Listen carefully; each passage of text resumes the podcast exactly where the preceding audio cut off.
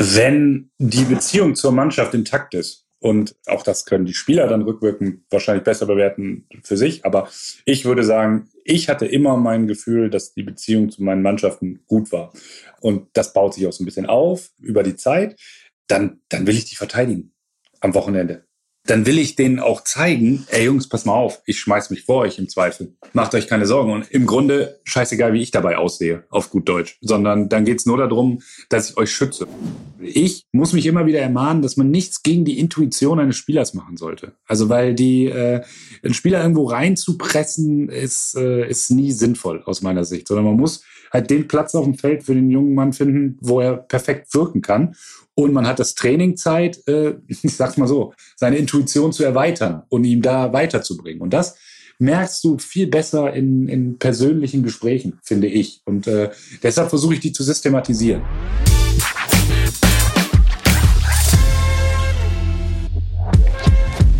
Willkommen zum Leader Talk. Hier ist Munir Zituni und ich unterhalte mich mit den besten Fußballtrainern Deutschlands über ihre Leadership-Philosophie und ihr Führungsverständnis. Wie führen Fußballtrainer ihre Mannschaften?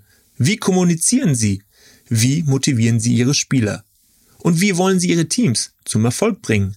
Diesen Fragen gehe ich in meinem Podcast nach und wünsche euch jetzt viel Spaß mit meiner neuen Folge.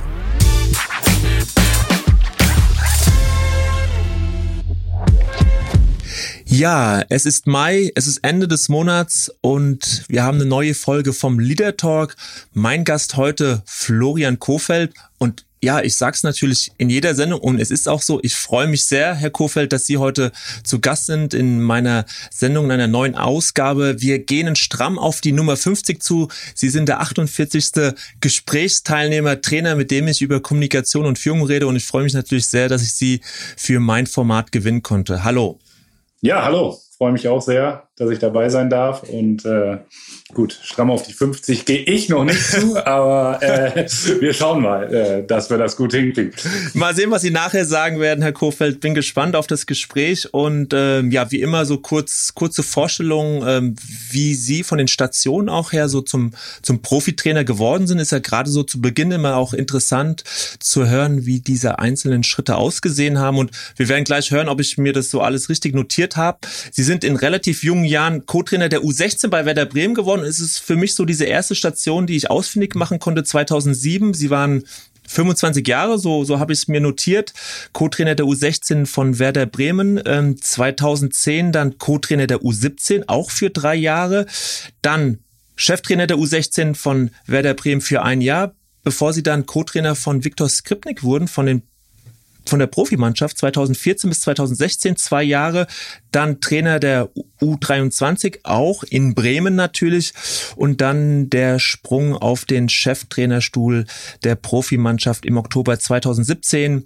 Ja, fast vier Jahre Trainer in Bremen im Mai 21, dann die Beurlaubung im gleichen Jahr ihr Start in Wolfsburg und ja, im Juni 22 auch dort dann eine Trennung und ähm, erstmal die Frage, Herr Kofeld, gerade so die Anfänge, ähm, waren es tatsächlich die ersten Stationen, so wie ich es gerade geschildert habe? Ja, äh, weitestgehend ja. Ein, ein, Jahr vorher war ich noch U14-Co-Trainer, ah, aber da habe ich mhm. noch äh, parallel sozusagen gespielt. Ich habe ja äh, in der zweiten Mannschaft von Werder, zweite, dritte Mannschaft selber gespielt und ähm, Nein, im Grunde äh, kann man das so sagen, dass das, äh, dass das absolut mhm. korrekt so war und war eine sehr wichtige Zeit, ähm, weil ich dazu parallel studiert habe in der Zeit und äh, ja, da mit Sicherheit gerade in dem Bereich, äh, den Sie genannt haben, U23, mhm. die Co-Trainerzeit, die war extrem wichtig, um dann äh, für mein späteres Wirken dann äh, als Cheftrainer äh, in der mhm. Bundesliga. Ähm, und ich will das auch überhaupt nicht missen, dass, äh, oder ähm, begreife es als großen Vorteil, ich äh, formuliere es mal so, dass ich wirklich auch diesen Jugendbereich durchlaufen mhm. habe, auch als Trainer, weil ich glaube, äh, dass er gerade im Thema Ausbildung, Entwicklung von Spielern dann doch nochmal einen großen Mehrwert bietet. Und da werden wir auch natürlich auch noch drüber reden, ähm, ja, was gerade die Entwicklung, ähm, die individuelle Entwicklung von Spielern, äh, die Ihnen auch sehr wichtig ist, ähm, ja, welche Anknüpfungspunkte Sie da gesetzt haben. Aber zunächst mal die Frage, Herr Kofeld, Sie sind jetzt seit Sommer in einer Pause und die Frage, was war, was ist gut daran, was ist weniger gut daran? Ja, was ist gut daran? Also gut daran ist natürlich, dass man, äh, wenn man, so wie Sie die Vita jetzt auch eben aufgezählt haben, habe ich eine relativ arbeitszeitintensive Phase in meinem Leben gehabt von, sagen wir mal, 25 bis äh, 39. Ähm, mhm. Und äh, ich hatte das große Glück, äh, das, das sage ich auch immer so, das verdanke ich meiner Frau, dass ich äh, Bundesliga-Trainer und Familienvater gleichzeitig sein konnte, weil äh, natürlich war, sagen wir mal, die Belastung zu Hause relativ einseitig verteilt, was äh, das Thema Kümmern ja. um die Kinder angeht, etc. Mhm. Von daher den Riesenvorteil hat man natürlich per se, der liegt auf der Hand, dass man, ich würde mal sagen, nicht endlich, weil es war jetzt nicht so, dass, dass mir alles über war, aber äh, es war schon sehr schön, mal intensiv den Alltag auch mit, einer, mit der Familie gestalten zu können und äh, nicht nur sozusagen ähm, ja die, die, die besonderen Punkte mitzukriegen, sondern halt auch mal wirklich zu sehen, wie, wie funktioniert so ein Alltag, mhm. wie, wie welche Routine entsteht da und so weiter. Das habe ich als, als großes Privileg ähm, empfunden, in diesem Jahr äh, das machen zu dürfen. Und äh, des Weiteren, ich glaube, das liegt auf der Hand, äh, des Weiteren äh, gibt es einem natürlich auch die Möglichkeit, sich mal mit sich selber zu beschäftigen mhm. und äh, wirklich auch zu versuchen, ähm, zu versuchen zu reflektieren, ähm, sowohl was die eigene Arbeit angeht, ähm, als auch was das Umfeld angeht, in dem man arbeitet, mhm. weil ich glaube, das ist ein großes, großes Thema ist ähm, dass man, ähm, äh, ja, der Profifußball ist, ist, ist ein spezielles Umfeld. Also das ist, äh, da, da gibt's Medien, da gibt's Fans, da müssen wir nicht drüber reden, das weiß sicherlich jeder, mhm. auch jeder, jeder Zuhörer. Und was ich jetzt auch in dieser Phase für mich festgestellt habe, ist, das eine ist, sich selber zu reflektieren, sein eigenes Tun, sein anderes Handeln und ja. sich vielleicht aber auch sehr gut zu überlegen, wofern man sich in diesem Umfeld einfach beeinflussen lässt. Und ähm, mir ist ganz stark aufgefallen, dass mir viele Dinge, ähm, die ich leider dann schon als selbstverständlich teilweise auch genommen habe. So muss ich das einfach mhm. ehrlicherweise sagen. Also Stadien, äh, Konfer äh, Konferenz, das sage ich gleich mhm. was zu, äh, weil da ist es mir nämlich aufgefallen. Bundesliga an und für sich. Äh, ich durfte das jetzt fast acht, neun Jahre machen, ja. verschiedene Stationen. So und äh, einem, einem fällt dann auf, dass man dann eher die Sachen auf Dauer so wahrnimmt, die eher negativ sind. Also jetzt hat der wieder was geschrieben mhm. oder dann war das und oder der Berater und so weiter. Und was mir in diesem Jahr aufgefallen ist, es kam so nach und nach, mm, ist, wie groß, wie groß das eigentlich ist und welche Begeisterung das mhm. aus, ausstrahlt. Und äh, deshalb äh, habe ich es vorhin schon so angedeutet, samstags nachmittags eine, die Fußball-Bundesliga-Konferenz mhm. zu gucken, zu hören, wo auch immer. Ich habe es in allen Varianten mal gemacht. äh, da merkt man einfach nochmal mit so ein bisschen Abstand, wie begeisternd das auch ist, woran man da mhm. äh, teilhaben durfte. So, das, das war, das war, das war wirklich mhm. auch ein, gar keine bewusste Reflexion, sondern es ist im Laufe der Zeit eingesickert. Aber natürlich ganz klar auch sich zu überlegen, ja, wie sieht mein Fußball in der Zukunft aus? Wie sieht mein Umgang mit, äh, mit Spielern aus, mhm. mit Managern vielleicht auch, mit dem, mit dem Staff? Und das kann man nicht in der Zeit, wenn man im Job ist, weil dann ist es wirklich, ähm, ja, dann, dann ist man drin und äh, mal so ein bisschen zur Seite treten, drauf gucken, mhm. äh, was war gut, was war nicht gut, äh, was kann man verändern, wo trägt man selber vielleicht auch eine Verantwortung, wo nicht, ähm, hat, mir, äh, hat mir diese Zeit auf jeden Fall gebracht. Und ganz konkret inhaltlich habe ich mich dann auch noch relativ viel mit dem Thema Daten im Fußball beschäftigt, weil ich glaube, dass das ah, okay.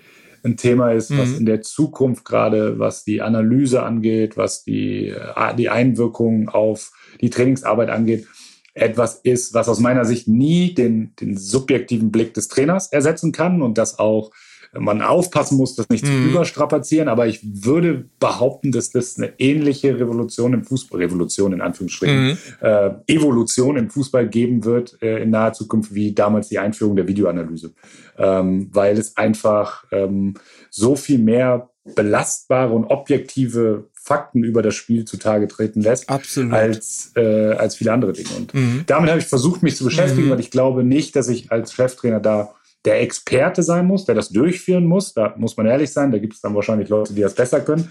Aber ich glaube, ich muss es verstehen, wie Daten interpretiert werden, wie sowas entsteht. Und äh, damit habe ich mich auch, mhm. auch rein fachlich nochmal ähm, in diesem Jahr doch relativ intensiv beschäftigt. Das, das hört sich nach einer, nach einer intensiven Zeit an und noch eine kurze Anmerkung, also mit diesem Framing, was Sie beschrieben haben, also die Bundesliga an sich anders wahrzunehmen. Es ändert sich nichts an dem, was da draußen passiert, aber so der eigene Blickwinkel, die eigene Perspektive verändert sich und man merkt plötzlich, ach ja, ne, das geht eigentlich relativ schnell und, und gut, so diesen Blickwinkel zu ändern, wenn man dann äh, sich mal außerhalb äh, dieses ganzen äh, Geschäfts dann mal hinstellt und das von der anderen Seite aus betrachtet. Also das fand ich jetzt gerade bemerkenswert, also das, wie Sie es gerade gerade beschrieben haben, so dieses Framing anders zu setzen.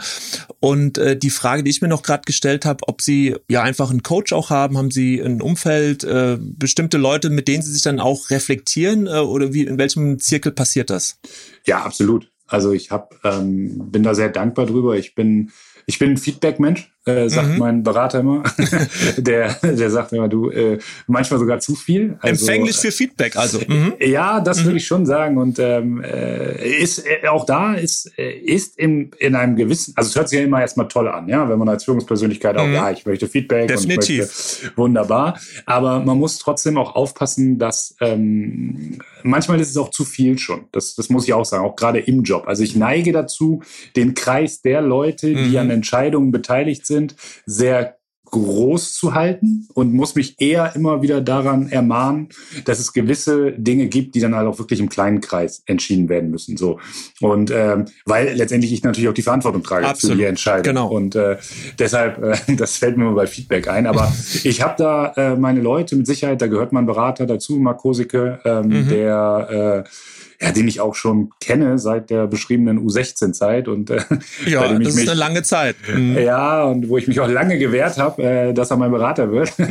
weil ich, ich habe immer gesagt, Marc, ich, ich bin doch hier bei Werder, ich brauche doch keinen Berater. und, äh, äh, aber er hat mich locker gelassen mhm. und da ist, äh, ich glaube, das kann ich so sagen, neben der äh, ist auch eine Freundschaft entstanden und äh, der ist mit Sicherheit jemand, der, der mir sehr, sehr viel äh, wichtige Ratschläge gibt und Feedback gibt und wo, wo das einfach auch ein fortlaufender Prozess ist, wo wir, wo wir sehr regelmäßig telefonieren, auch jetzt in Phasen, wo klar war, ich, es geht gar nicht um Arbeiten oder mhm. es geht mhm. jetzt nicht darum, dass wir über einen Verein reden, sondern es geht einfach darum, hey, lass mal reden. Und dann kann es auch mal sein, dass wir eine Stunde über das Leben reden und äh, zehn Minuten über Fußball. Und äh, das ist mit Sicherheit jemand, von dem ich mir immer wieder äh, Rat einhole. Und dann habe ich das große Glück, dass ich seit ähm, sehr langer Zeit einen sportlichen Mentor, würde ich das schon nennen, mhm. habe, der nicht aus dem Fußball kommt, äh, sozusagen ein bisschen fachfremd ist, aber was, aus, was da nie schaden kann. Genau, finde ich auch. Und der aus, aber trotzdem aus dem absoluten Hochle äh, Hochleistungssport kommt mhm. oder Höchstleistungssport. Das ist ähm, Jan de Witt, ist ein Tennistrainer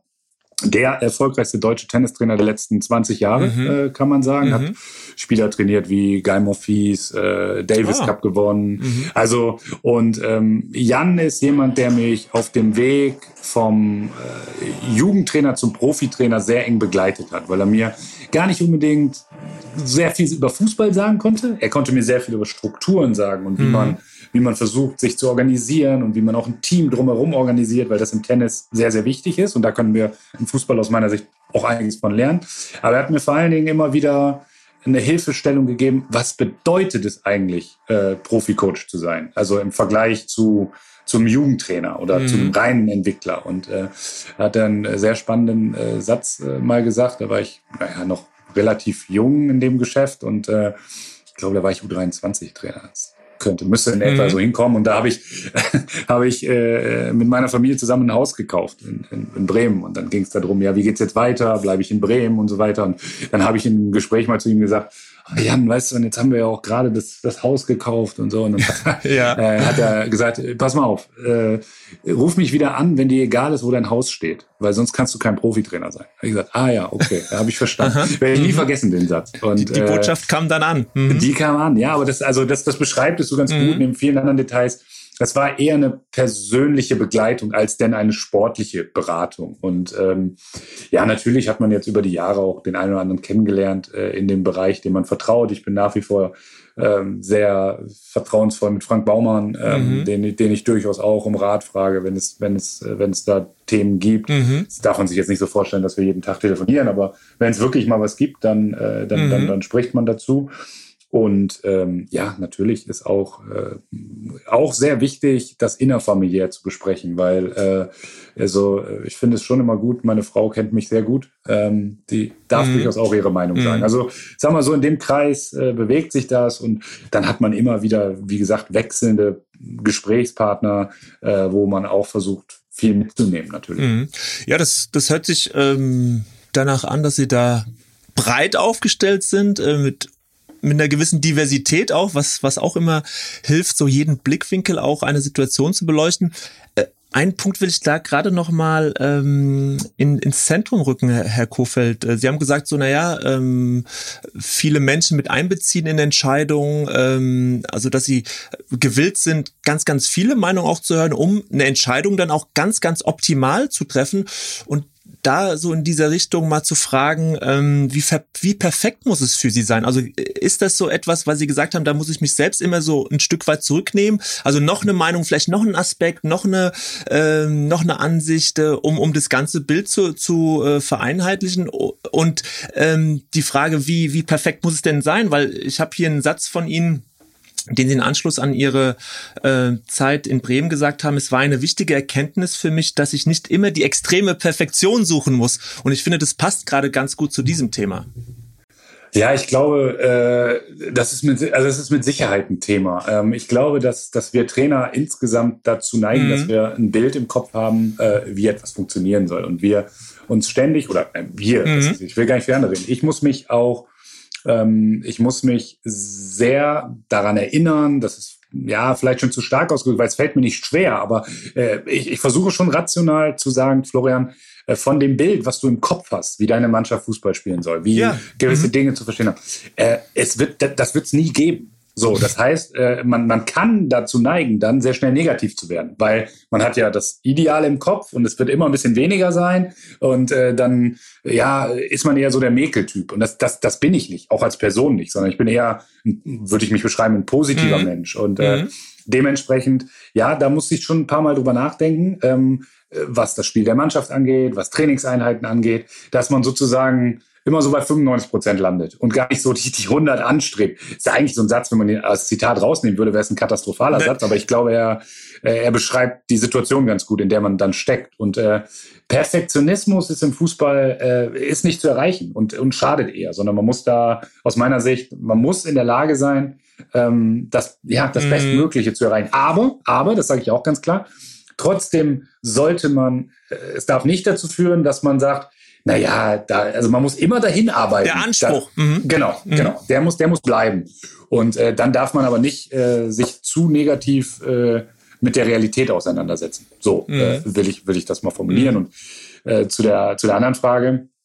Ähm, ich glaube, dass es eine meiner, ist immer schwierig, wenn man das über sich selber sagen muss, aber ich glaube, dass es eine der meiner größten Stärken ist, dass ich in der Lage bin, verschiedenste Meinungen aufzunehmen, zu filtern und dann trotzdem für mich zu einer eigenen Entscheidung zu kommen. Also ich lasse mich da nicht äh, so äh, würde ich so empfinden, ich lasse mich da nicht extrem lenken, dass ich mhm. jetzt sage, okay, dann machen wir es so, weil du das so gesagt hast, sondern ich höre es mir an, äh, dann denke ich drüber nach und dann entscheide ich. Also äh, zum Beispiel, wenn wir jetzt, bestes Beispiel Mannschaftsaufstellung, das mhm. ist äh, ist bei mir ein Prozess über die Woche, wo ich auch äh, bis zum Donnerstag der Woche die Co-Trainer und auch nicht nur die Co-Trainer, den Torwarttrainer, durchaus kann durchaus auch mal sein, dass ich auch mal den Athletiktrainer frage oder immer den Manager frage, immer. Mhm. Die sind immer mit dabei. Wo ich dann immer so sage, bis Donnerstag, lass uns drüber reden, mach Vorschläge, wir schauen uns das Training an, was ja mit die wichtigste Informationsquelle mhm. ist, das letzte Spiel und und und. Und dann weiß aber eigentlich auch jeder, so donnerstags ist dann vorbei. Und dann die letzte Entscheidung, da schlafe ich drüber und die treffe ich dann. So, und das ist für mich etwas, was ich als sehr gewinnbringend äh, sehe. Was ich am Anfang zu sehr gemacht habe, deshalb kann es natürlich auch eine Schwäche sein. Ähm, ich habe dann so ein bisschen erwartet, dass die Verantwortung auch geteilt wird. So will ich es mal nennen. Ne? So ja. nach dem Motto, mhm. naja, wir haben es doch alle gemeinsam ja. und so weiter. Ja, aber das ist nicht so. Und das, das, das musste ich lernen. Ähm, heutzutage ist es für mich absolut okay. Ich nehme es als Hilfestellung und bin mir vollkommen bewusst, ich trage die Verantwortung und äh, auch, auch gerne. So, mhm. weil äh, ich glaube, ähm, das ist eine der Sachen, die ich beim Thema Führung extrem wichtig finde, gerade in diesem aufgeregten Geschäft, was wir haben. Ich versuche nie Druck weiterzugeben. Es ist nie so, dass ich mhm. versuche zu sagen, ja, aber du musst das und eigentlich liegt es bei dir und so weiter. Nein, äh, das meinte ich auch mit diesen Umständen, die ich vorher beschrieben habe, als ja. ich äh, so ein bisschen rausgeguckt habe.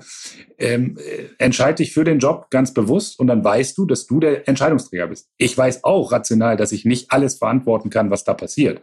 Aber äh, es wird trotzdem sozusagen bei mir landen am Ende. Und dementsprechend nie Druck weitergeben an Mitarbeiter. Mhm. Das finde ich, mhm. äh, hoffe ich, dass mir das gelungen ist bislang. Mhm.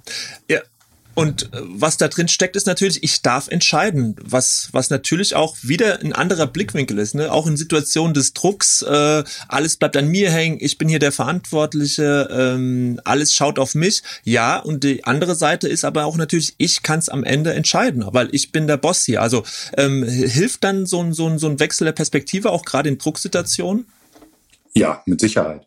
Mit Sicherheit. Und äh, das ist äh, ja ist eigentlich schon die, die Frage ist so gut beschrieben, dass ich eigentlich nur sagen kann, ja, ja. weil äh, ähm, da steckt ja im Entscheiden steckt ja beides. Auf der einen Seite die das Verantwortung, ja. die genau. Konsequenz, aber auch die große Freiheit äh, genau. ist, es selber entscheiden zu können. Und äh, dementsprechend, ähm, ja, da, da hilft ein Perspektivwechsel mhm. und da hilft es auch, äh, wirklich auch mal aus diesem Kreis rauszugehen, aus dem man sich ständig bewegt. Das ist mhm. übrigens auch einer der Gründe, warum ich immer den Manager dazu nehme. Mhm. Das mache ich nicht, ähm, oder Sportdirektor, Geschäftsführer, was auch immer, wer, wer der entscheidende Mann ist, weil ähm, das mache ich nicht, unter dem Aspekt, ja, ich sichere mich ab. Der weiß ja vorher, was wir machen wollen, ne? Und dann kann er danach nicht sagen, das war alles blöd. äh, äh, das, das nicht, sondern äh, ein, ein, ein Sport, also ich habe es in, in Wolfsburg erlebt. Äh, in Jörg Schmatke, den ich unglaublich schätze, also jetzt auch im mhm. Nachgang noch, äh, habe ich sehr viel mitgenommen aus dieser Zeit. Äh, ähm, und ähm, der guckt anders auf eine Mannschaft als ich. Der guckt auch anders auf Entscheidungen als mhm. ich. Also wäre ich ja wirklich, ehrlich gesagt, doof, wenn ich mhm. mit das nicht, das ja. nicht, das mhm. nicht mitnehmen würde. So, und äh, deshalb äh, kann es aber auch mal sein, dass ich mal ähm, den Busfahrer frage. Mhm. Sag mal, erzähl mir mal. Ja, also, und äh, der, der, der hat ja genauso eine Perspektive auf diese Gruppe, in der wir da sind. Und äh, äh, das wird jetzt nicht jede Woche passieren, ganz klar, aber ähm, äh, ich finde so ein Perspektivwechsel, der macht absolut Total. Sinn. Total. Und es gibt ja auch große Wirtschaftsbosse, die gehen tatsächlich an die, an die Rezeption des irgendwie äh, des Wolkenkratzers, wo, wo das ganze Unternehmen sitzt und die fragen dann halt unten am Empfang die Empfangsdame, Mensch, dürfte ich mich mal kurz mit Ihnen unterhalten. Was denken Sie über unser Unternehmen? Ne, wie wirkt das Unternehmen auf Sie? Wie wirken die Führungskräfte, die hier an Ihnen vorbeilaufen? Also ich finde das immer ein super, äh, ja, ein super Move, ein super Hinweis äh, dann auch für den, äh, für, für so einen CEO, der dann halt mal von einer anderen Stelle wirklich pure Informationen sammeln will und einfach auch sein Bild abrunden will. Also von daher ähm, ist das nur zu bestätigen. Das ist ja auch das Thema äh, wie Sie es gesagt haben. Also Sie versuchen ähm, relativ viele Menschen mit ins Boot zu holen, eine Meinung zu hören. Und dann sind wir auch bei dem Thema, naja, Sie haben ein gewisses Staff-Management auch zu tun. Also da sind die Co-Trainer, die Videoanalysten, die Physios. Ähm, das ist eine eigene Abteilung zwischen 10 und 20, 25 Menschen arbeiten da. Äh, wie sehr ist Ihnen ja diese diese Führungsaufgabe im Rahmen dieser Abteilung äh, bewusst gewesen? Ähm, hat sich da das Bewusstsein gesteigert? Äh, war das von Anfang an klar, äh, dass, äh, dass es auch da Prozesse gibt, die äh, zu beachten sind, Einzelgespräche, äh, ja, dieses System ja auch irgendwie äh, instand gehalten werden muss? Ja, absolut. Also ähm, das ist ein sehr wichtiger Bereich. Es war von Anfang an klar und äh, habe ich ja auch schon aus meiner Vergangenheit erzählt. Mhm. Ähm, in der Co-Trainerzeit ist es halt auch unglaublich mir klar geworden, wie wichtig das Management, so zu, in Anführungszeichen das Management äh, der, der ja, Leute ja. drumherum mhm. ist. Ja. Weil ähm, ich glaube daran, dass jeder, der mit einer Mannschaft zu tun hat, auch Einfluss auf die Mannschaft hat. Natürlich nicht alle im gleichen Maße, aber wie du bist, so wirkst du dann auch auf die Mannschaft. So, das heißt, es ist unglaublich wichtig aus meiner Sicht, dass die Leute, die um eine Mannschaft herumwirken, aber die trotzdem in dieser mhm inneren Blase mhm. sind, sage ich mal. Mhm. Also weil, wenn wir ganz am Anfang über Medienwelt und alles, natürlich sind wir anders, wenn die Kabinentür zugeht, als wenn die Kamera an ist. Also wenn, wenn ich so sein müsste, wie die Kamera ist die ganze Zeit, dann hätte ich ein Problem in meinem Leben. Also äh, dementsprechend äh, in dieser inneren Blase eine Stimmung, eine ja, eine, eine Energie zu schaffen, äh, hängt ganz maßgeblich mit den Leuten ab, die für die Mannschaft arbeiten. So, das ist erstmal so die Grundannahme, die ich habe. Ähm, das Zweite ist,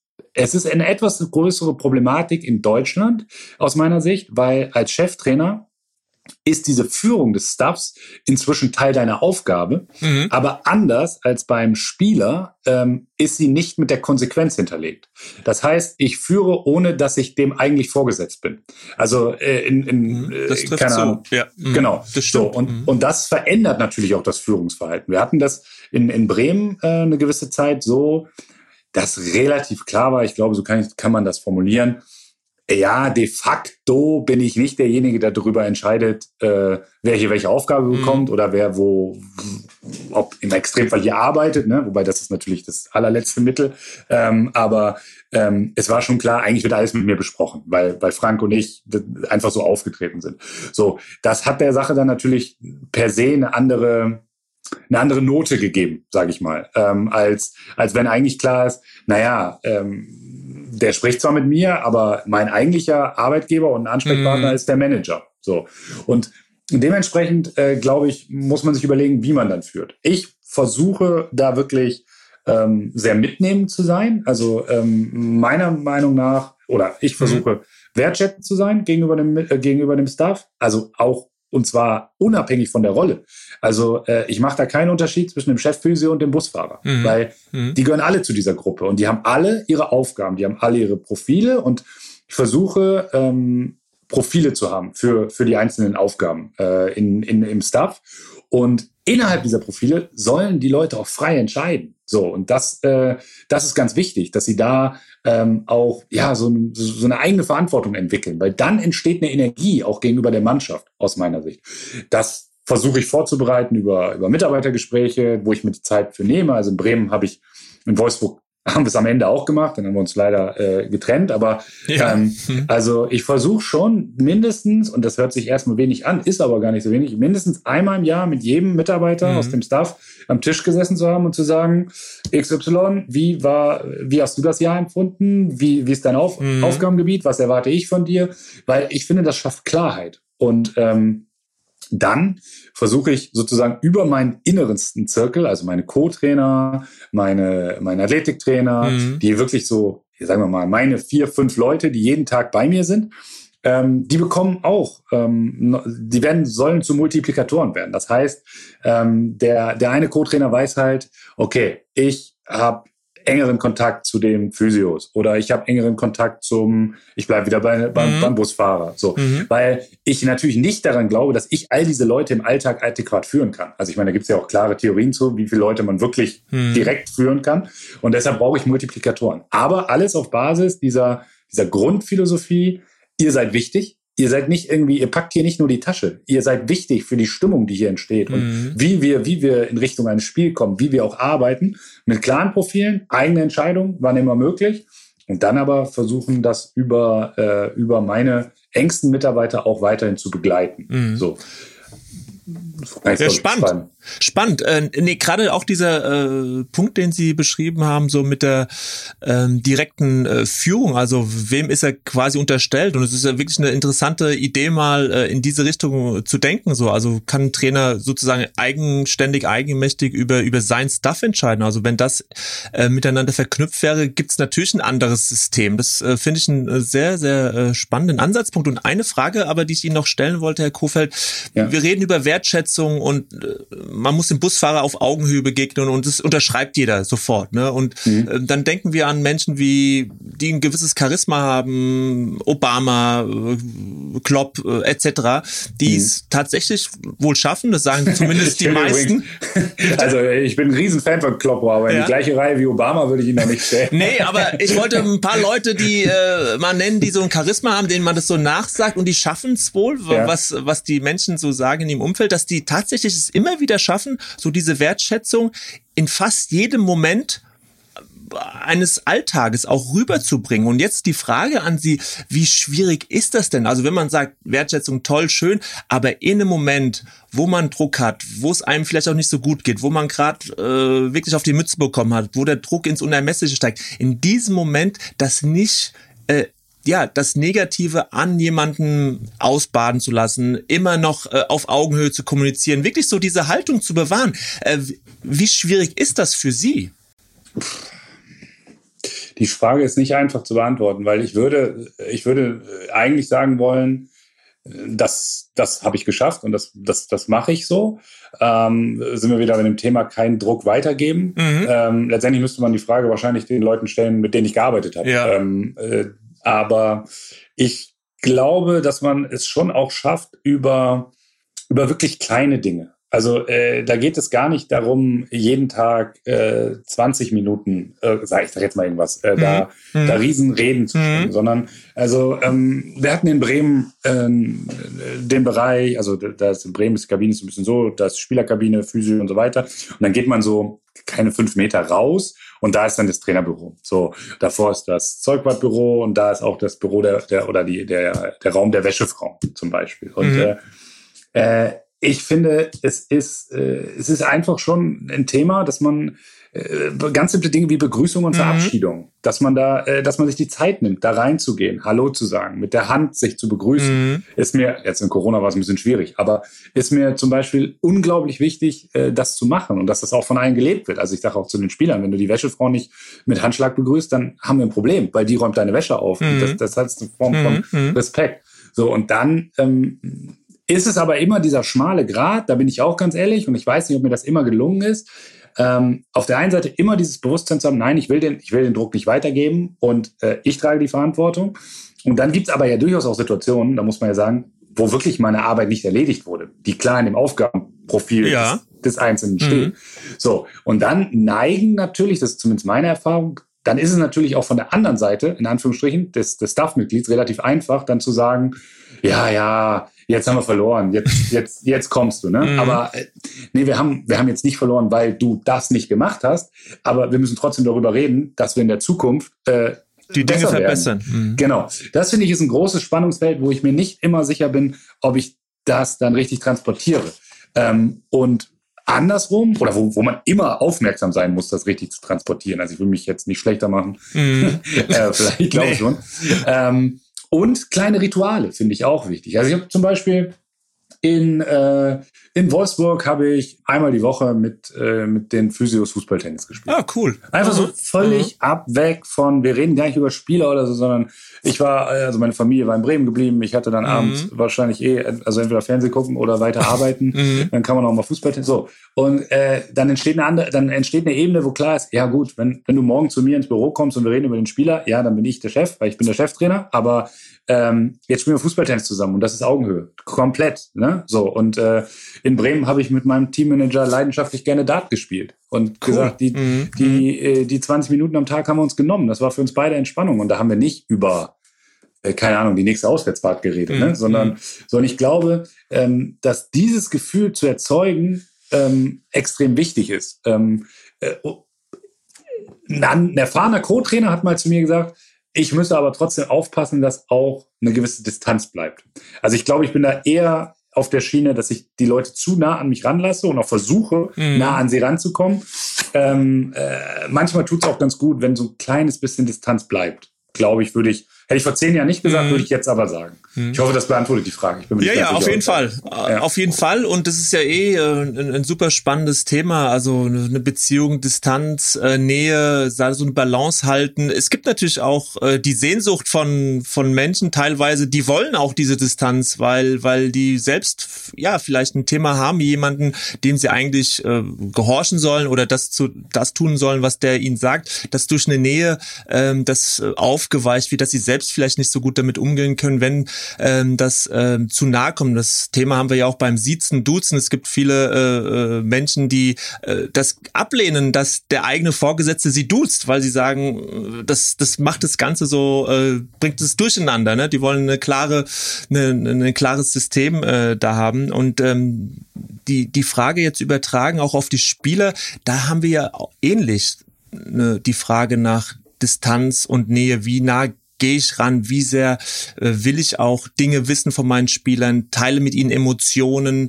Und ähm, das Thema Emotionalität ist natürlich für einen Trainer mit das Herausragendste und Wichtigste, glaube ich, äh, weil die sind am Ende die, ja, dieses Quantum oder dieses Momentum einfach ähm, entscheidend machen, ne, in welche Richtung kippt es ganz. Also ich glaube, Emotion, die Emotionalität eines Trainers ist ganz, ganz wichtig, aber auch da haben wir natürlich ganz, ganz verschiedene Seiten und Facetten. Ähm, Sie sind ein emotionaler Trainer, das brauche ich Ihnen nicht zu sagen. Also das, das, das ist, sagen alle, das sage ich, der, der Sie beobachtet hat und gesehen hat, das sagen Sie, glaube ich, auch über sich selbst. Mhm. Wie, wie nah lassen Sie die Spieler an sich ran? Wie, wie sehr suchen Sie eine Verbindung mit den Spielern? Und vielleicht drehen Sie auch mal darüber, sehen Sie so diese Mannschaft auch als eine Art Familie? Sie haben ja gesagt, Familie ist auch wichtig für Sie an sich. Äh, ist das etwas, wo Sie auch sehen, so eine Art, äh, ja, da oben der Papa und da sind die Kinder und man muss mal streng sein, mal, äh, aber auch ganz nah zueinander rücken. Wie sehen Sie dieses ganze Beziehungsgeflecht rund um diese Emotionalität?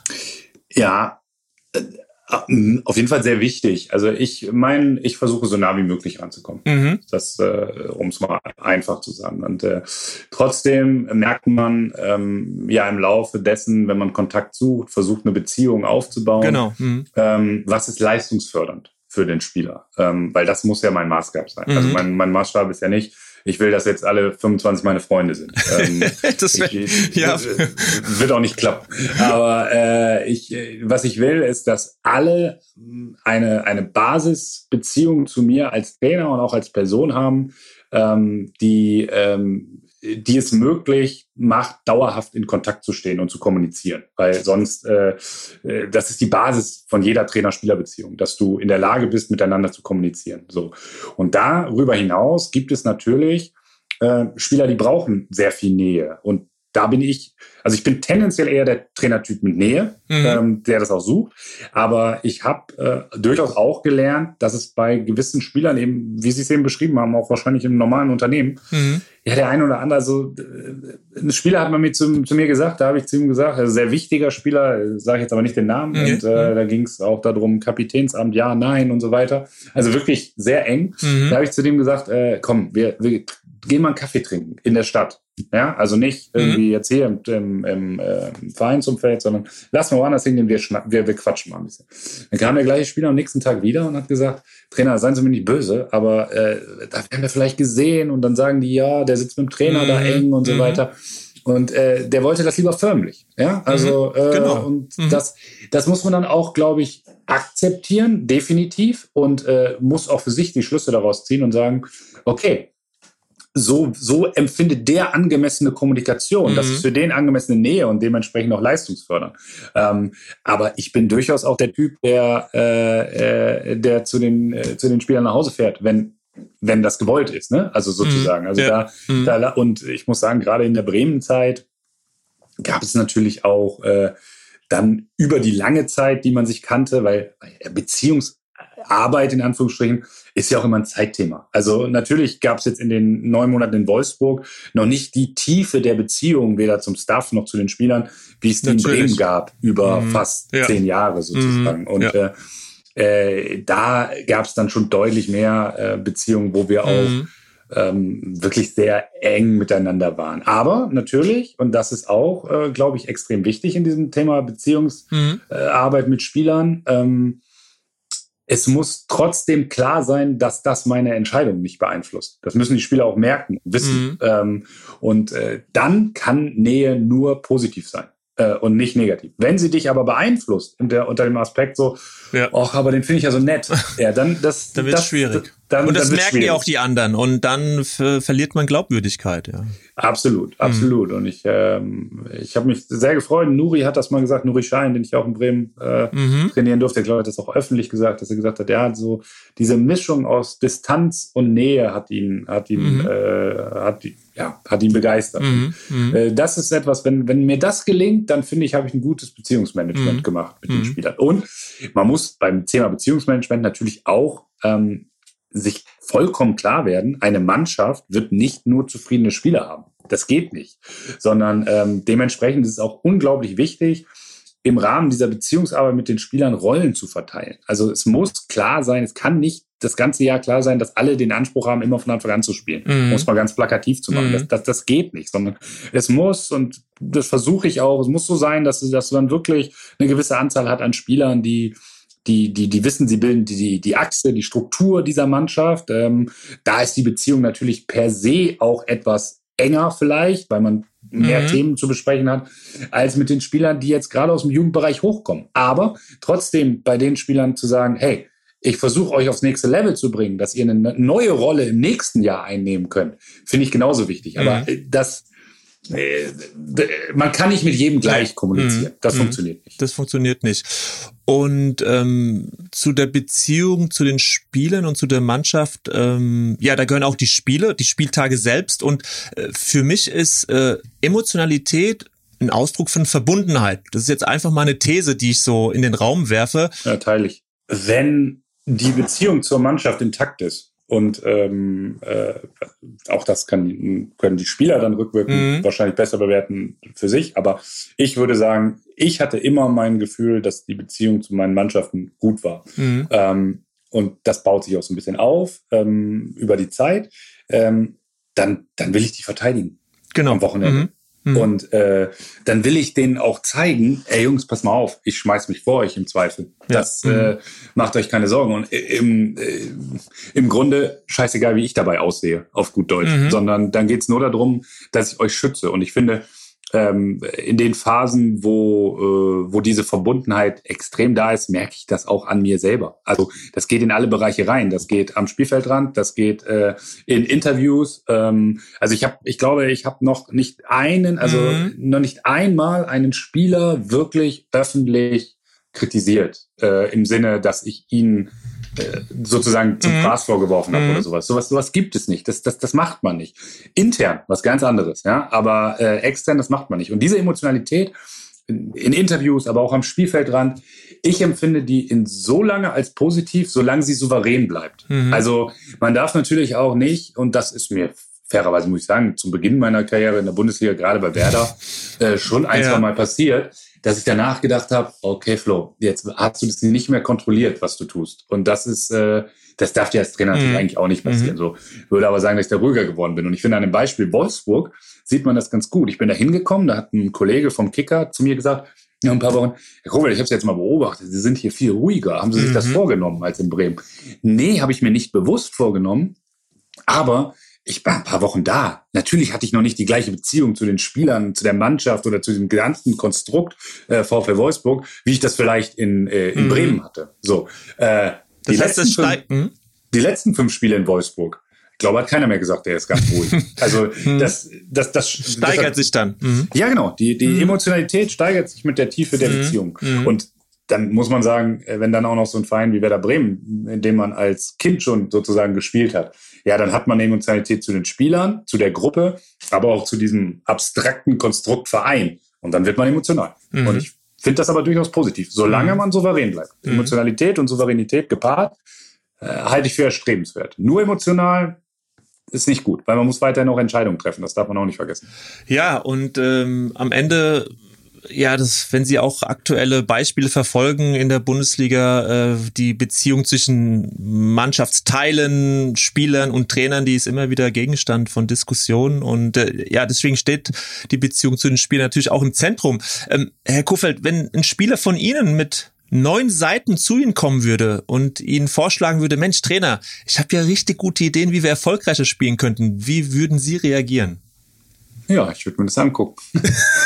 Sie wissen, worauf ich anspiele. Es ist ja. schon äh, öfters natürlich ähm, auch äh, in der Öffentlichkeit darüber gesprochen worden, dass Sie als Zwölfjähriger, so habe ich es äh, gelesen, Ihrem damaligen Jugendtrainer tatsächlich neun Seiten vorgelegt haben. Ich weiß jetzt nicht, wie groß Ihre Schrift war, aber ähm, ja, wie unordentlich vor allen Dingen. Aber naja, auf jeden Fall waren sie ein Spieler, der unglaublich äh, mitgedacht hat, der gesagt hat, Mensch, das muss doch irgendwie anders gehen. Und ähm, ist das, äh, also vielleicht sagen Sie noch zwei, drei Sätze zu diesem Fakt, der, der wirklich äh, ja für sich selbst steht und, und äh, einiges auch äh, aussagt, finde ich, äh, in Bezug auf, auf Ihre Person, auf, auf Ihr Handeln. Und die nächste Frage dann so, wie fördern Sie so, so, eine, so eine Eigenverantwortung bei Ihren Spielern? Also ja, zu dem ersten Fakt am Ende, ich, das Thema gab es ja schon ein paar Mal. Ja. Äh, das ist im Grunde aus dem Fehlverhalten von mir entstanden, weil wir, ah, haben, okay. Mhm. Äh, wir haben ein Spiel verloren und äh, ja, wir lagen da zurück, ich glaube 4-0 oder so und äh, ich war Torwart. Ähm, und genau, ja. äh, dann gab es eine Diskussion auf dem Platz mit einem Mitspieler, wo ich der Meinung war, dass er seine Aufgabe nicht so hundertprozentig erfüllt hatte in dem Moment, um es mal gelinde auszudrücken. okay. Und äh, lange Rede, kurzer Sinn, ich habe das Spielfeld verlassen und habe mhm. Gesagt, so, ich habe keinen Bock mehr, wenn ihr alle nicht gewinnen wollt, dann habe ich keine Lust. Also, weil mhm. das gehört schon, also ich, ich bin schon jemand, der sehr gerne gewinnt. Und äh, ja, und dann ähm, bin ich nach Hause und dann hat mein Vater gesagt, äh, so und so geht das nicht. Und äh, wir fahren jetzt heute Abend oder morgen äh, zu deinem Trainer hin und äh, du entschuldigst dich, weil egal was da passiert ist, du kannst dich Spielfeld verlassen, das ist respektlos. Und mhm. hat natürlich recht gehabt. Und äh, dann habe ich gedacht, na gut, wenn wir da schon hinfahren, dann äh, komme ich aber auch mit einem Lösungsvorschlag. so, aber wie cool ist das denn? Aber wie, also mein, ja.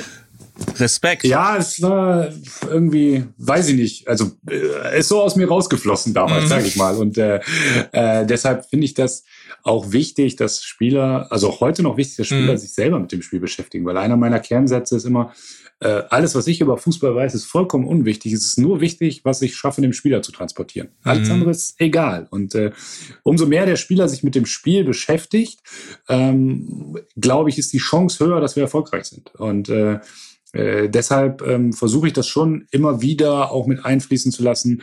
Ähm, was heißt immer wieder? Also mhm. ein ganz klarer Teil meiner Trainingsmethodik ist, dass ich äh, viel äh, individuell mit den Spielern versuche zu arbeiten. Das heißt, sowohl auf dem Platz individuell zu arbeiten, als auch in äh, kurzen Videoanalysen, die, äh, da reden wir vielleicht über eine zweiminütige Video, also das Video ist zwei mhm. Minuten lang, aber dann kommst du ins Gespräch mit dem Spieler und du hörst, wie er das Spiel denkt, wie er, da, wie er darüber mhm. denkt und du merkst auch, weil das, das, das finde ich ganz wichtig, wir Trainer neigen dazu, wir Trainer, ich, mhm. äh, muss mich immer wieder ermahnen, dass man nichts gegen die Intuition eines Spielers machen sollte. Mhm. Also weil die äh, einen Spieler irgendwo reinzupressen ist äh, ist nie sinnvoll aus meiner Sicht, sondern man muss halt den Platz auf dem Feld für den, für den jungen mhm. Mann finden, wo er perfekt mhm. wirken kann. Mhm. Und man hat das Training Zeit, äh, ich sag's mal so, seine Intuition zu erweitern und ihm da, und ihn da weiterzubringen. Und das merkst du viel besser in, in persönlichen Gesprächen, finde ich. Und äh, deshalb versuche ich die zu systematisieren, um, ähm, um da nicht äh, weil sonst geht es im Alltag unter. Aber bei uns gibt es eine ganz klare Liste. Äh, äh, da hat ein Co-Trainer die zu pflegen, zusammen mhm. mit Analysten, wie häufig wir mit welchem Spieler gesprochen haben, äh, was wir mit ihm erarbeiten wollen, individuell um so ihn auf der einen Seite auch da wieder das Thema Wertschätzung zu geben, auf der anderen Seite eine andere Ebene zu einem Spieler zu finden, als nur die Entscheidung, spiele ich oder spiele ich nicht, sondern auch eine sind wir auch wieder beim Thema Beziehungsebene zu finden und eine Entwicklungsebene für den Spieler zu finden ähm, im, im 1 mhm. zu 1. Aber als drittes ganz klar auch, ähm, damit man merkt, wo steht der Spieler mhm. einfach eigentlich gerade. Weil, also jeder, der so eine Mannschaftsvideoanalyse zum Beispiel, da sitzen 25 Spieler vor mir. Ich bin nicht so naiv, dass ich glaube, mit, der, mit dem, was ich da jetzt vorne erzähle, das kommt eins zu eins bei jedem an. Auf gar keinen Fall. Deshalb muss ich versuchen, maximal viele Lernwege mit einer Mannschaft zu bedienen. Und ein ganz großer Lernweg ist, wenn ich weiß, wie lernt der Einzelne oder wie, wie, wie, wie, wie, wie denkt mhm. der Fußball, dann kann ich viel besser auf den eingehen. Und deshalb muss ich mit ihm sprechen, muss ihm auch mal eine Szene zeigen. Also ich mache das auch manchmal so, dass ich sage, so pass mal auf, hier kriegst jetzt mal fünf Szenen mit, komm mal morgen wieder und erzähl mir mal was dazu. Was würdest du machen? Also mhm. es ist mhm. kein Monolog von mir, mhm. sondern ein Gespräch. Und äh, das zurückzuspielen, ähm, ja. Mhm. Genau. Und ähm, da muss man aber auch mal damit leben. Also es ist vielleicht einer der Gründe, warum ich für mein Gefühl sehr gut auch mit starken Charakteren in meiner Mannschaft mhm. immer umgehe. Man muss halt auch als Trainer mal damit leben, dass ein Spieler eine andere Meinung hat. Mhm. Das wird passieren. Und ähm, äh, dann gibt es Spieler, da ist es sehr, sehr, sehr, sehr lang, äh, dauert es sehr, sehr lange, bis man sie überzeugt hat von anderen Dingen. Mhm. Es gibt welche, da geht's schnell. Aber äh, da darf man noch nicht sauer oder aggressiv werden. So nach dem Motto, was willst du denn? Äh, mhm. Ich bin der Trainer. Ja. Sondern man muss es akzeptieren. Jetzt eine, eine einfache Frage. nee, es ist eine kompliziertere Frage. Aber sie ist äh, schnell gestellt. Welchen Grundsatz haben Sie denn äh, über Bord geworfen, seitdem Sie Profitrainer geworden sind? Natürlich macht auch gerade in diesem Profibereich das Thema Öffentlichkeit was mit ein. Das mhm. ist, äh, glaube ich, wäre gelogen, wenn man das, äh, wenn man das nicht, ähm, nicht nicht sagen würde. Ist im Übrigen zurück zum Anfang unseres Gesprächs mhm. auch äh, sehr spannend, dass ich festgestellt habe, das Thema Öffentlichkeit fehlt mir gar nicht. Also es ist jetzt genau ja. äh, nach dem Kicker-Interview ist das jetzt hier äh, das zweite Mal, dass ich in diesem Jahr überhaupt in mhm. Anführungsstrichen mhm. in die Öffentlichkeit gehe, weil ich äh, also und glauben Sie mir, ich hätte die Möglichkeit gehabt, ein paar mehr Sachen zu machen. Mit aber, Sicherheit. Äh, äh, das merke ich, das fehlt mir nicht. Und trotzdem verändert es einen. Man mhm. weiß, man wird beobachtet, man gibt sich vielleicht nicht mehr ganz so frei. Ähm, aber was ich, was ich sagen möchte, ist, dass ich glaube, dass es mir gelungen ist, nicht misstrauisch zu werden. Und das finde ich gut. Also ich. Ach, das ist ein äh, schöner Satz. Muss ja. ich sagen. Das hört sich gut an. Ja. gut. ja, aber also ich meine, man, man kann ja am Ende ist es ja so, ähm, natürlich haben Spieler auch schon mal schlecht über mich geredet, auch öffentlich. Und natürlich bin ich zweimal freigestellt worden. Und natürlich könnte ich mir tausend Geschichten aus den mm. Fingern ziehen, warum das alles nicht meine Schuld war und wer mir fies mitgespielt hat und so weiter. ja. Aber ich glaube, dass ich es bislang geschafft habe, dass ich trotzdem äh, morgen, wenn ich bei einem neuen Verein anfange, äh, wieder dahin gehe und erstmal allen Vertrauen schenke und sage so, hey, wir arbeiten und nicht direkt sozusagen das, das Böse hinter allem vermute. Mhm. Ist im Übrigen auch im Umgang mit Journalisten bei mir so. Mhm. Solange der mir nichts, also warum soll ich denn per se misstrauisch sein? Nee, mhm. bin ich nicht. Mhm. Und ähm, da muss man sich schon also es gibt sehr viele Situationen, wo man misstrauisch werden könnte in diesem Geschäft. Und äh, da bin ich ein bisschen stolz drauf, dass ich das, glaube ich, bislang geschafft habe, dass ich das nicht bin, misstrauisch mhm. geworden. Ich habe noch ganz viele Fragen und ich überlege gerade, also diese eine Frage nach Ihren drei Trainerfavoriten, die kommt auf jeden Fall gleich. Aber mhm. eine Frage, da bin ich einfach nochmal interessiert. Geht nochmal ein bisschen zurück ähm, in die Zeit beim VfL Wolfsburg, also nur auf ein ja. Zitat, das Sie gesagt haben. Sie haben in einem, äh, in einem Zeitungsinterview gesagt, ich hätte schon da mutiger Rollen verteilen sollen, um das Thema Hierarchie schneller zu lösen. Also es ging ja. um eine Zeit, wo die Ergebnisse nicht so gestimmt haben und ja. Sie haben äh, darauf angesprochen gesagt, naja, ich hätte da schon mutiger Rollen verteilen sollen, um das Thema Hierarchie schneller zu lösen. Und das ist natürlich ein, ein, ein super spannender Satz, der vielleicht auch anderen Trainern, Führungskräften auch vielleicht hilft. Mensch, Hierarchie, ganz, ganz wichtig. Was kann man denn, äh, wie kann man denn mutige Rollen da verteilen? Können Sie diesen Satz mal kurz erklären? Den, ja. der hat mich noch sehr interessiert. Ähm, ja, kann ich erklären. Also ich kam nach Wolfsburg und äh, bin da hingekommen Mitte, Ende Oktober in der Phase, wo die Mannschaft international noch gespielt hat. Und wir hatten wirklich äh, bis zum Winter, bis kurz vor Weihnachten, hatten wir neun neun Trainingstage. Ähm, sonst nur Spiele. Also mhm. Also neun wirkliche Tage, wo man trainieren konnte. Ich rede jetzt nicht über einen Regenerationstag, mhm. sondern neun Tage. Das heißt, meine, ähm, meine Informationslage über die Mannschaft und über jeden einzelnen Spieler war gelinde gesagt dünn.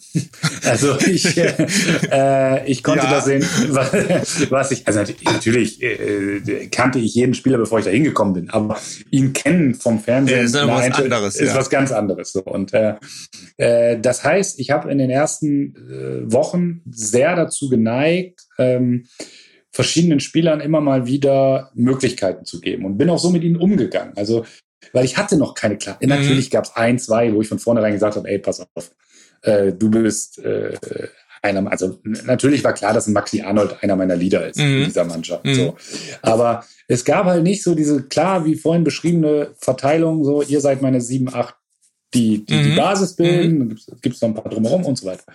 So, und ähm, auf Grundlage dessen, was ich da sportlich gesehen habe, als ich angekommen bin, hätte ich das auch nicht ähm, ja, wie, wie soll ich es beschreiben? Ich hätte es nicht so ähm, fundiert treffen können, diese Einschätzung, dass ich mir schon zu 1000 Prozent sicher war, das sind meine Spieler in der Rolle und so weiter. Und ich hätte es trotzdem machen müssen, weil dieses, ich nenne es mal jetzt bewusst für mich selber negativ, dieses Schwammige in der mhm. Kabine war am Ende äh, für diese Zeit vor Weihnachten mehr Gift, als wenn ich mhm. vielleicht zwei falsche Entscheidungen getroffen hätte und dann gesagt hätte, ja gut, Spieler XY, jetzt habe ich mhm. diese Rolle gehoben, jetzt ist es so. Und das hat dazu geführt, man sagt ja auch, dass so Gruppen so, äh, so Phasen haben, wo mhm. sie wo sie das mal ausdiskutieren müssen sozusagen und dann irgendwann also so eine Forming-Phase mhm. haben und ähm, die Phase haben wir dann erst im Januar, Februar durchgemacht, weil da habe ich das für mich klar gemacht. So und dann, dann war im äh, Februar, Mitte Februar, sage ich mal, dann war ich dreieinhalb Monate im Amt oder viereinhalb Monate. Da hatte ich meine Gruppe und da mhm. wusste ich, so gehen wir da durch. Ähm, äh, da war es aber fast schon zu spät. Ne? Also mhm. am Ende, und wenn man dann auch die Ergebnisse sieht, von Februar bis, bis Mai haben wir eine sehr ordentliche Saison mhm. gespielt von da an. Mhm. Alles von Oktober bis Februar, das war schwierig. Mhm. Das muss man ehrlich sagen. So. Und deshalb äh, ist dieser Satz entstanden, dass ich mhm. gesagt habe, ich hätte das mutiger machen müssen. Ähm, aber da sind wir vielleicht auch wieder bei dem Thema, wie perfekt muss eine Entscheidung genau, sein. Genau. Ne? Und, äh, es gibt ja das Pareto-Prinzip 80-20 und äh, dass man halt äh, genau sagt, äh, manchmal muss man es einfach machen und mit diesen 20 Prozent leben, ne? weil genau. weil am Ende ja sagen Sie es ja, hat es ja auch einen anderen Effekt, aber trotzdem, das ist ein brutaler Spagat äh, und äh, ja keine keine einfache Entscheidung, aber ähm, schön, wie Sie es gerade noch mal erläutert haben. Ja, drei Trainer, Herr Kofeld, die Sie selbst erlebt haben, äh, von denen Sie beeindruckt sind, die Sie vielleicht als Kollegen schätzen. Ähm, das ist nicht ganz einfach, ich weiß. ähm, dafür sitzen Sie auch hier. Äh, drei Trainer, welche würden Sie nennen? Oder, oder ist es ganz, ganz schwer, dass Sie mehr noch nennen müssen oder vielleicht gar nicht auf diese Frage beantworten wollen? Doch, doch, das kann ich, das kann ich machen. Super. Ähm, ähm, also an Nummer eins, ganz klar, Viktor Skripnik. Ganz klar. Mhm. Ähm, wie vorhin schon beschrieben, habe ich mit ihm im Jugendbereich zusammengearbeitet. Er war mein Trainer in der dritten Mannschaft bei Werder damals ah, okay. für, mhm. für zwei Jahre. Äh, wir haben dann zusammengearbeitet. Ich als sein Co-Trainer. Mit Sicherheit äh, derjenige, dem ich erstens überhaupt, und da bin ich nicht naiv, äh, den Einstieg in den Profibereich mhm. zu verdanken habe, weil ich meine, das muss man sich vorstellen, der hat damals gesagt, ich glaube, ich war U16 Trainer, äh, ja, U16 oder U15, ich weiß nicht mehr ganz genau, doch U15 war ich. Mhm. Und äh, der hat gesagt, nee, ich mach hier, Profis mache ich, aber nur mit Flow. Und äh, ja, das also ist, der, das, das ist schon eine Ansage. Mhm. Absolut. Und ähm, da muss ich sagen, das hat mir viele Türen auch im Nachgang geöffnet, weil das natürlich der Teil meiner Vita dann war, der es überhaupt möglich gemacht hat, später Cheftrainer in der Bundesliga zu werden. Da, da glaube ich, muss ich mir nicht in die Tasche lügen. Deshalb mhm. alleine aus Dankbarkeit muss ich ihn als erstes nennen, aber auch, weil ich so viel von ihm lernen durfte, was, was Gruppenführung angeht, was, was grundsätzlich auch Ansichten auf den Profifußball angeht. Ähm, auch jemand, der eine unglaublich gute menschliche Art hatte, mit Spielern umzugehen. Mhm. Und ähm, ja, von daher mit Sicherheit der Trainer, mit, von dem ich bewusst und mhm. unbewusst am meisten mhm. beeinflusst worden bin. Mhm. Ähm, der zweite ist dann äh, wirklich, also ich habe das äh, vielleicht große Glück. Äh, ich hatte im Jugendbereich äh, 14 Jahre nur einen Trainer von 500, von na, 12, von äh, sechs Jahren bis 18 Jahren hatte ich nur einen Trainer, äh, Echt? äh Rainer, Reinhard Schumacher. Ähm, ich habe einen kleinen Verein gespielt. Ich bin erst mit 18 zu Werder gewechselt damals. Kleinen Verein gespielt und wenn ich heute darüber nach, das ist übrigens der, äh, der junge Mann, dem ich ah, damals okay. die, die, mhm. die, Blätter gegeben mhm. habe. Und wenn ich heute darüber nachdenke, wie der sein Training aufgebaut hat, äh, wie der sich um uns bemüht hat, äh, wie er sehr viel Wert auf das, den fußballerischen Aspekt gelegt hat. Ich meine, das war ein Dorfverein und der ja. hat wirklich solche Sachen wie, äh, das war Mitte der 90er. Wie hieß denn der Verein, äh, Herr Kofeld? Äh, TV Jahren Delmhorst. Okay. Ist der mhm. Verein. Und äh, der hat so Sachen wie Stationstraining mit uns gemacht. Wir haben wirklich über, äh, über Spieltaktik geredet. Er hat aber auch ganz viel so einen kleinen Spielformtraining lassen, was damals ja alles noch gar nicht, äh, sagen wir mal, State mhm. of the Art war. Und äh, der, der war gut. Das habe ich erst im Nachgang gegriffen. Dass der also die war. Einfachheit auch. Das klingt danach, dass auch manchmal so die einfachen Dinge, äh, man muss gar nicht irgendwie zwölf Bücher gelesen haben, sondern so die Intuition manchmal beim Trainer äh, fast das Beste ist. Ne? So die total. Na, mhm. äh, bin ich total, also bin ich hundertprozentig von überzeugt. Mhm. Ich ähm, ich bin manchmal erstaunt, ich habe ich hab so ein Buch jetzt auch über das Jahr hier äh, mhm. gehabt, wo ich, also so ein Notizblock, wo ich mir immer wieder mal was draufgeschrieben habe und dann sei es über Sitzungsstruktur, habe ich mal. Äh, wie, wie mhm. mache ich eigentlich? Habe ich so und dann äh, dann lese ich äh, dann lese ich was, weil da bin ich nicht der Experte. Aber ähm, wenn Sie mich jetzt gefragt hätten, ja, sagen Sie mal was über Ihren Spielstil und was hat das in dem Jahr gemacht, dann schreibe ich das immer intuitiv mhm. in Anführungsstrichen auf und dann gucke ich ein Spiel später und denke so, ah, okay, das ist ähnlich wie das, was ich mhm. mir überlegt habe. Also ich glaube nicht an die, ich glaube nicht an Bücher für Trainer. Mhm. Das gibt's nicht. Mhm. Und ich glaube, also ich bin auch zum Beispiel jemand, der sagt, ähm, jetzt sind wir fast schon wieder in einem anderen Thema, aber wenn jemand meine Übungen, äh, meine Trainingsübungen haben will, jederzeit hier bitte, weil äh, du kannst die alle haben, nur äh, du wirst trotzdem nie die gleiche Übung machen wie ich. Ja. Weil das ist, das stimmt. Das ist, mhm. so und deshalb glaube ich, äh, glaube ich schon daran, dass man sich auch als Trainer ähm, weiterbilden sollte, definitiv, aber eher in den Themen, in denen wir nicht intuitiv gut sind. Mhm. Also mhm. Äh, so ganz simple Dinge, wie ich eben gesagt habe. Wie baut man eigentlich eine Sitzung auf? Mhm. Also wann wird eine Sitzung gut und mhm. äh, wann äh, gerät sie ins Gelaber mhm. und dann sitzt man einfach zu lange und so weiter.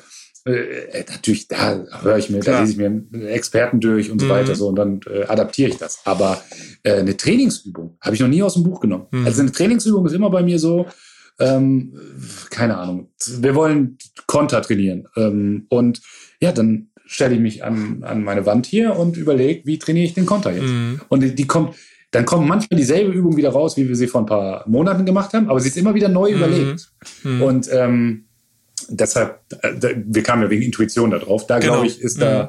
ist da viel wichtig. Also Reinhard Schumacher war intuitiv ein extrem mhm. guter Trainer. Ähm, und beim dritten bin ich ein bisschen, äh, ist ein bisschen schwierig. Ich habe das vorher mir überlegt, was ich dazu sage, weil ich ja wusste, dass diese mhm. Frage kommt. Ähm, natürlich bin ich über meine langjährige Zeit in Bremen auch stark äh, von Thomas Schaaf beeinflusst worden. Ich glaube vor allen Dingen unbewusst. Also wir hatten früher nie Kontakt. Ich durfte dann drei Jahre mit ihm als technischer Direktor zusammenarbeiten. Das fand ich sehr spannend, auch seine mhm. Ansicht dann mal im Eins zu eins mitzubekommen und nach wie vor eine beeindruckende Persönlichkeit. Ähm, aber früher hat man natürlich viel in der erfolgreichen Werderzeit die Spiele gesehen, Offensivfußball, Staffelung, Raute mhm. und und und. Natürlich hat mich das irgendwie auch in meiner Denke auf äh, Fußball beeinflusst. Deshalb wollte ich ihn auf jeden Fall auch äh, mit erwähnt haben. Mhm. Aber ich glaube, ich muss doch dann auch als dritten Jürgen Klopp nennen. Ähm, Tatsächlich? Weil, mhm. Ja, weil ich finde, dass er es geschafft hat, ähm, eine Emotionalität seiner Person und eine Stärke äh, als, als Person äh, so zu transportieren, dass seine Mannschaften so spielen.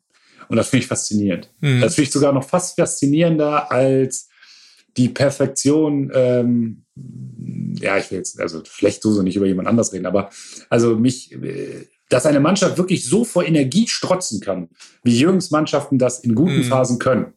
Ähm, und dass die aber auch manchmal einen Kater haben, sozusagen, ne? weil, weil man nicht immer auf die, ja. ja, weil die, man kann ja wahrscheinlich nicht immer auf diesem, aber das, das finde ich, mhm. das, das weiß ich gar nicht, ob er mich beeinflusst hat, aber das fasziniert mich. Also das, äh, mhm. Also, dass äh, so eine Mannschaft so ein Abziehbild der, der eigenen Persönlichkeit wird, ne? Und, so kommt es mir vor. Mh. So kommt es mir vor. Und ich habe das große Glück, dass ich ihn ein bisschen kennen darf, weil wir sind in derselben Agentur. Mhm äh, quatschen ab und zu oder haben wir, äh, sehen uns ab und zu und so weiter. Also äh, jetzt nicht jede Woche, aber ähm, ich finde, wenn ich so, wenn er, wenn er spricht und wenn man mit ihm redet und so, wie er über Fußball denkt und was er, was er so sagt, und dann sieht man die Mannschaften und dann denke ich so, geil, der schafft mhm. das, dass die so sind wie er. Mhm. Und äh, das fände ich cool, das wenn ich das mhm. auch hinkriegen mhm. könnte. Naja, wir haben ja auch noch ein bisschen Zeit, Herr Kofeld, und mit Sicherheit wird es nicht mehr ganz so lange dauern, bis Sie auch äh, ja schon sehr bald wieder irgendwo ähm, ihre Mannschaft haben, die sie äh, trainieren, die sie zum Erfolg führen können. Und äh, es hat mich sehr gefreut, mit Ihnen diese Stunde zu teilen. Ähm, ja, spür und hörbar, dass diese, diese Themen Sie ja antreiben, ähm, dass Sie gern darüber reden und äh, die Leidenschaft war zu hören. Ähm, ich wünsche Ihnen alles, alles Gute ähm, für Ihre nächste Aufgabe und äh, bedanke mich einfach nochmal sehr, dass Sie mitgemacht haben. Und ich hoffe, ja, dass auch für Sie, ja, wenn man darüber redet, auch ein paar Dinge für Sie selbst, ne, wenn man, wenn die Worte so Sätze formen, dann äh, kann man die auch nochmal an anders ablegen, vielleicht an der einen oder anderen Stelle. Und äh, von daher hoffe ich, dass da auch was für Sie drin lag heute, Herr Kofeld. Absolut. Vielen Dank, hat mich sehr gefreut. Und ähm, ja, dann wahrscheinlich. Bis bald. Bis bald. Vielleicht, genau. genau. Also, tschüss, bleiben Sie gesund. Ebenso. Ciao. Ciao.